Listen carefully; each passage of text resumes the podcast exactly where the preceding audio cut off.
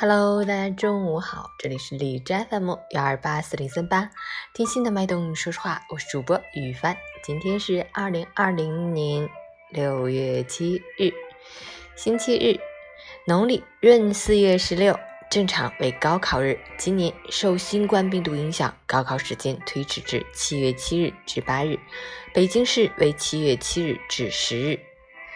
好，让我们一起关注一下天气如何。哈尔滨多云，二十九度到十八度，西南风三级。晴间多云天气，阳光和煦，微风拂面，气温一路高歌向暖，感觉温暖舒适，非常适合户外活动。建议大家在戴好口罩、做好防护措施、避免聚集的情况下，多到户外走走，去晒晒太阳、散散步、跳跳绳吧。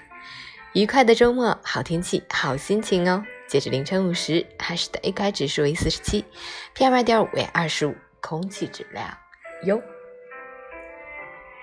今天又长大一岁，感觉自己好久没有过生日了。这是结婚后的第一个生日，今天也要出去，要好好的嗨一番。谢谢大家给我的祝福，也谢谢陈先生今天给我的惊喜，爱你们。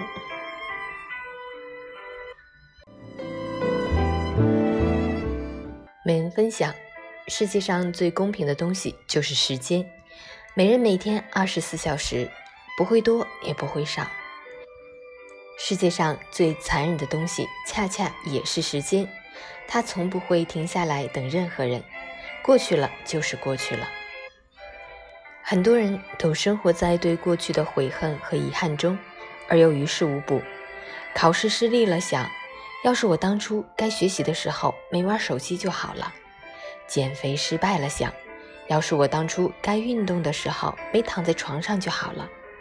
被裁员了，想，要是年轻的时候多学点东西就好了。可是到那个时候，后悔也改变不了继承的结果。现在浪费的分分秒秒堆积起来，都会变成一个遗憾。等你发现时间是贼了，他早已偷光你的选择。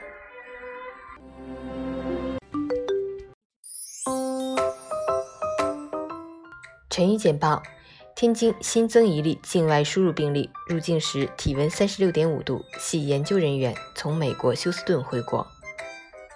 柳叶刀：味觉、嗅觉丧失是新冠感染最强预测指标，优于发烧、咳嗽。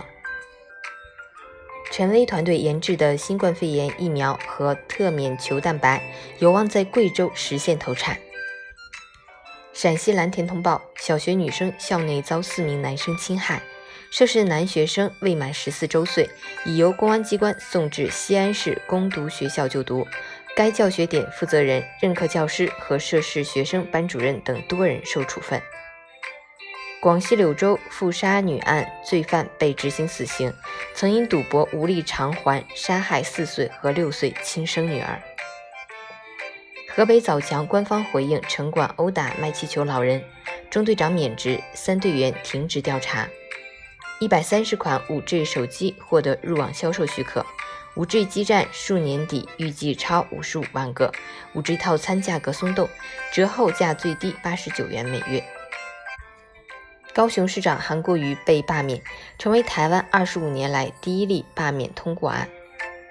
足协罚单，国青队员陶强龙等六人因私自外出取消国脚资格，禁赛六个月。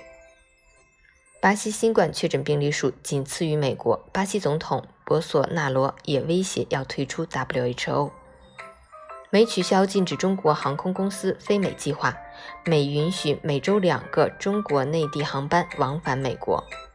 近四成受访美国人用漂白剂洗食物预防新冠，美疾控中心发出警告，这种做法可能导致严重的组织损伤和腐蚀性伤害等健康风险。日本政府首批将与泰国、越南、澳大利亚、新西兰四国互相放宽出入境限制，商务人士优先。菲律宾政府军与阿布沙耶夫武装交火，致六死十七伤。成语：做人要堂堂正正的，待人要真心实意的，遇到困难的人帮一把，碰到摔倒的人扶一下。也许只是小小的善举，却能给我们带来一生的福气。中午好，愿你今天有份好心情，周末愉快。